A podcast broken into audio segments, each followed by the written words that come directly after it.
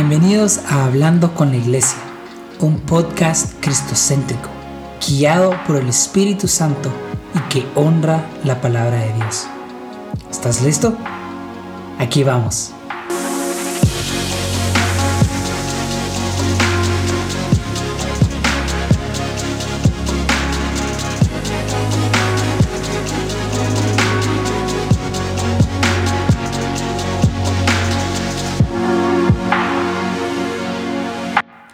Tal iglesia? ¿Cómo están? Soy Esteban y el día de hoy tenemos nuestro cuarto episodio de la serie Somos Iglesia.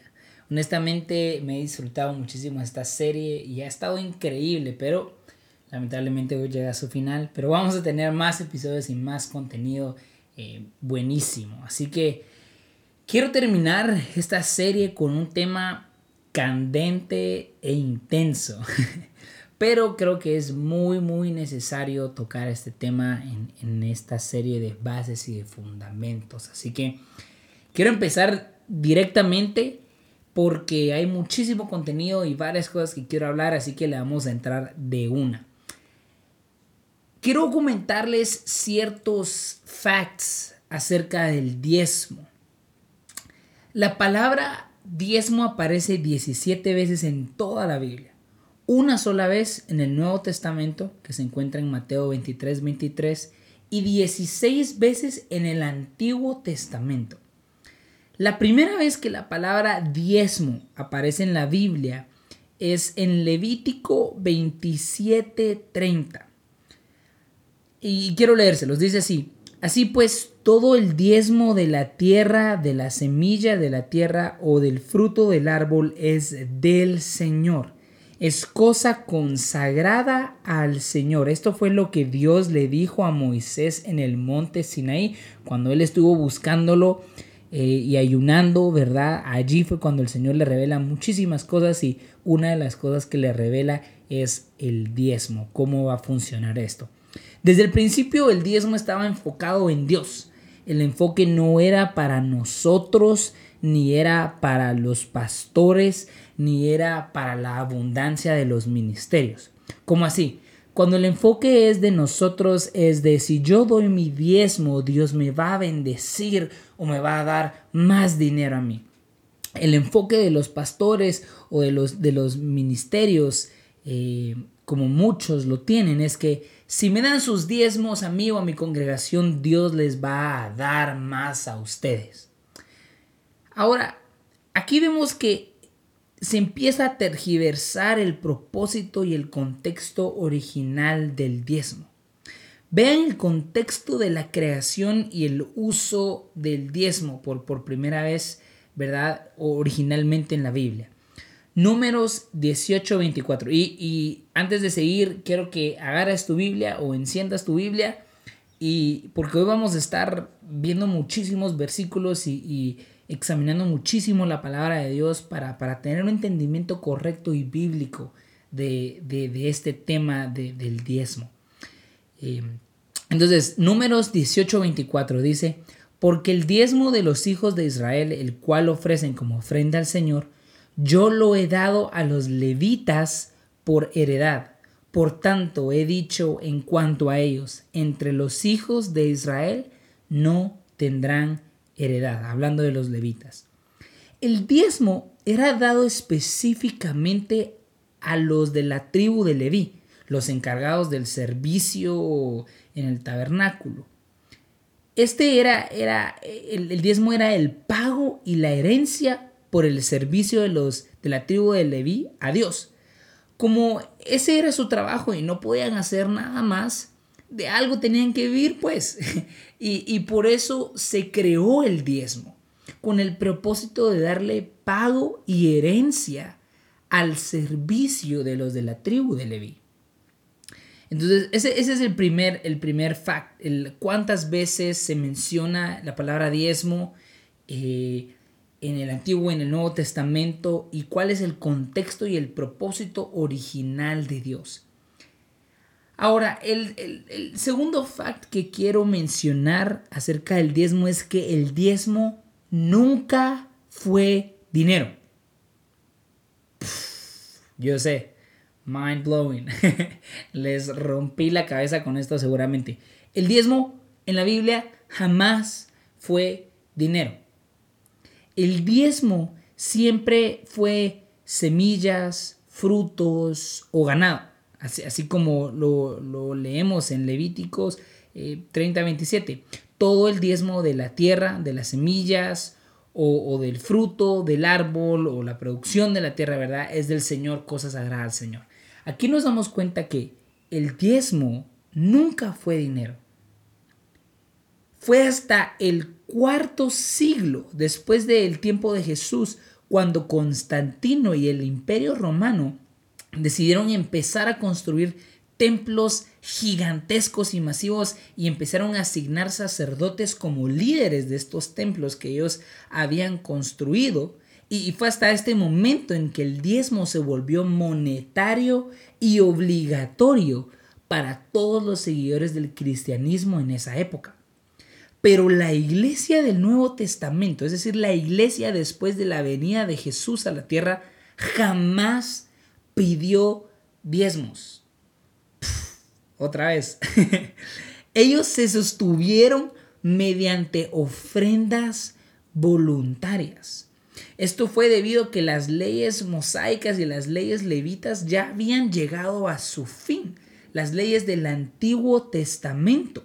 ¿Por qué? Porque Jesús vino a establecer un nuevo pacto. Por eso se le llama el, Nuevo Testamento, por el nuevo pacto que Jesús vino a establecer a la tierra cuando Él vino aquí. Y honestamente, gracias a Dios, tenemos un nuevo pacto y Jesús estableció una nueva manera de, vivir y de relacionarnos con Dios porque la, el antiguo pacto, hola, hola muchachos, estas todas las leyes de Moisés, las leyes levíticas, las leyes del Antiguo Testamento, son cosas gruesas, en serio. Y, de verdad que estoy muy agradecido que, que Dios vino a establecer un nuevo y mejor y más perfecto pacto y, tipo de, relación y leyes que nosotros seguimos el día de hoy.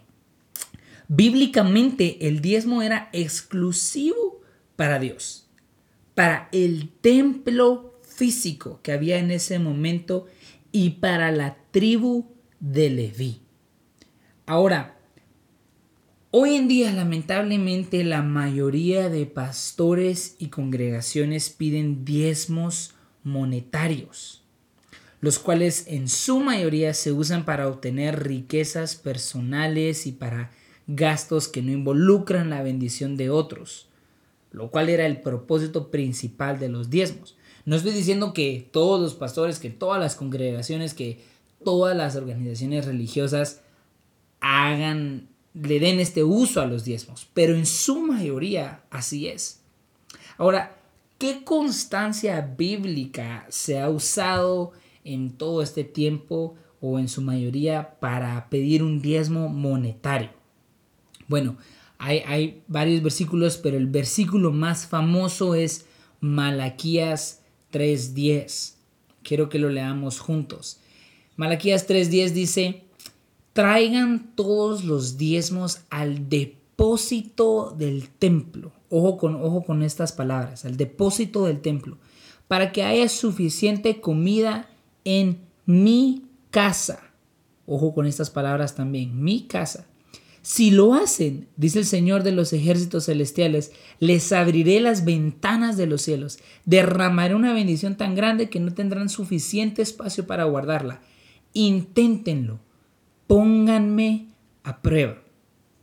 Ahora, algo súper importante, un, side note, es que siempre que uno lea la Biblia, uno tiene que leerla en contexto. Uno no puede solo como que agarrar un versículo y sacar toda la explicación y toda la historia y toda la definición en base a un versículo. Uno tiene que leer los versículos anteriores, los versículos que le siguen al versículo que uno está presentando, el libro entero, ¿verdad? Uno tiene que siempre usar la Biblia en contexto, ¿verdad? Y, y no agarrar solamente pedazos de, los versículos o de los capítulos.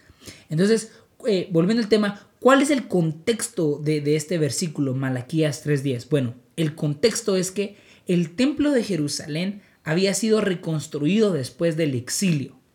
El, timeline histórico nos dice que era un tiempo difícil eh, para los israelitas, bueno, o sea, que los que regresaron del exilio, porque había mucha sequía y hambruna en las tierras.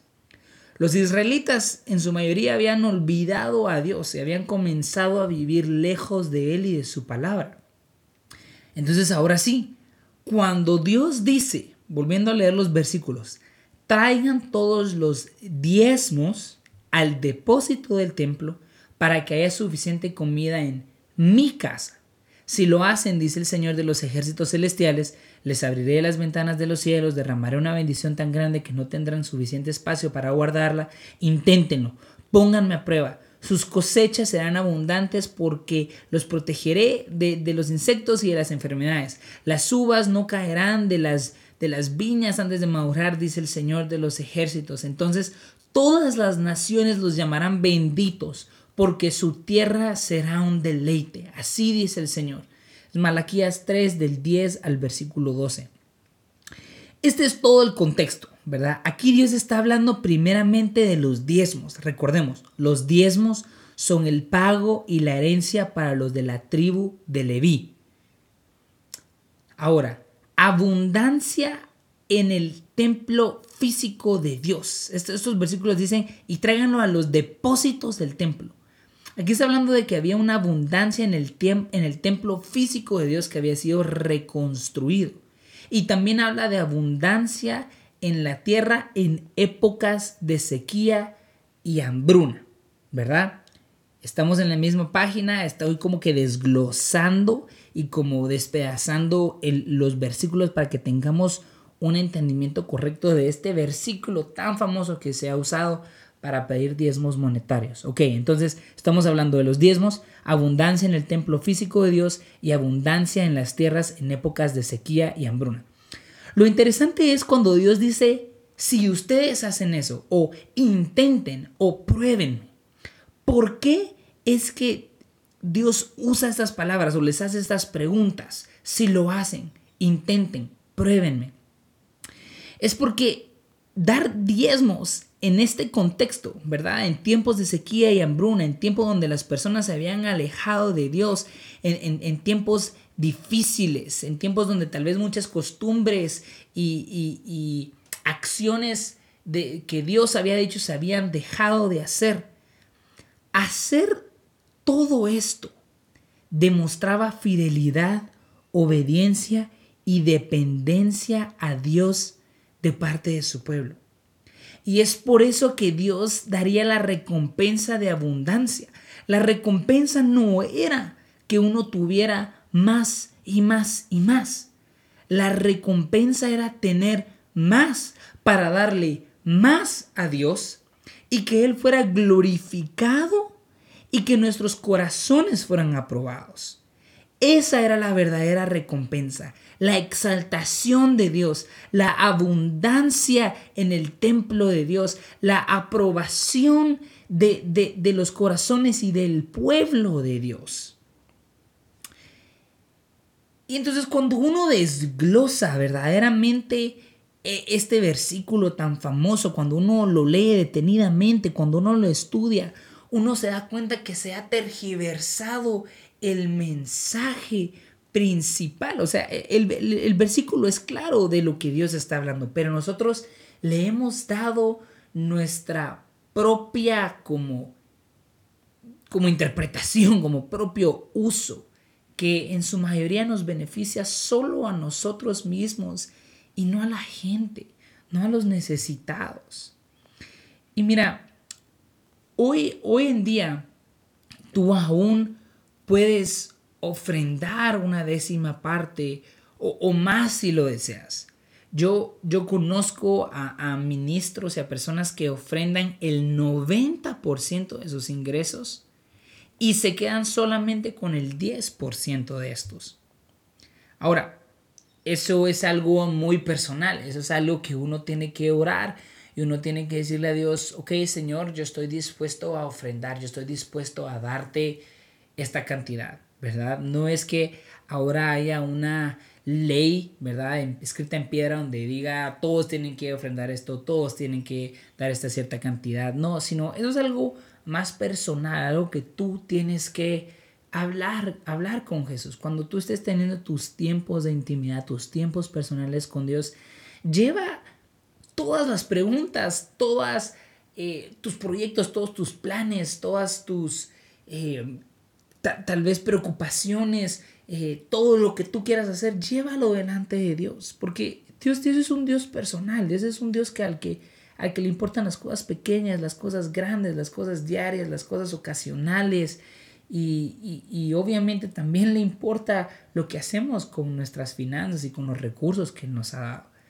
Entonces, eh, una vez tú ya hayas, eh, ¿verdad?, determinado, ¿verdad?, cómo tú quieres ofrendar, tú lo puedes hacer. Tal vez no, ya no sea, ¿verdad?, una ofrenda o un diezmo al templo físico de Dios, como lo eran en, en, en el Antiguo Testamento, en los versículos que leímos. Pero sí puede ser para el templo vivo de Dios, tú y yo. Tal vez la, la ofrenda ya no va a ser para los servidores de la tribu de Leví, pero sí para los servidores de Dios y su pueblo, tú y yo.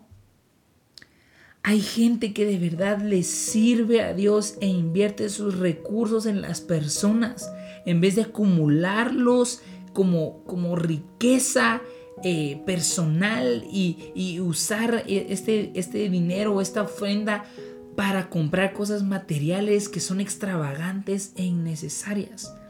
De verdad que nos animo a que busquemos la gente correcta para ofrendarle. Cuando, cuando tú mismo veas gente en necesidad o, o gente que puede ser bendecida mediante tu ofrenda, no pienses dos veces en ofrendarle a estas personas. Nos reto a que a que pensemos, analicemos y oremos si verdaderamente nuestras ofrendas o, bien diezmos, si lo sigues viendo así, están yendo al lugar correcto, están yendo a las personas correctas y se le está dando un uso correcto. Si nosotros ofrendamos de la manera correcta, veremos a Dios ser honrado al mundo ser bendecido y tú y mi corazón ser aprobado. Así que iglesia, nos animo, nos animo a que sigamos eh, leyendo la palabra, sigamos teniendo una relación íntima y personal con, con Jesús y, podamos seguir buscando la presencia de Dios cada día más para que podamos vivir eh, una, una, vida sin religión, una, una vida con propósito, la vida que Dios planeó para nosotros. Y, y esto es muy difícil hacerlo sin tener fundamentos claros. Y eso fue lo que, lo que quise hacer. Hay muchísimos más fundamentos, hay muchísimos más temas, pero quería tocar estos temas, estos fundamentos en esta serie de Somos Iglesia. Porque de nada nos sirve tener... Eh, una un como un fundamento, una base que no está bien establecida, no está bien construida, porque si llegamos a construir en eso, tarde o temprano se va a derrumbar o, tarde o temprano va a fallar, pero si establecemos nuestros fundamentos en la palabra de Dios, en nuestra relación con Jesús, en, en lo que Dios nos dice cuando buscamos su presencia, seguro seremos la iglesia que Dios quiere que seamos.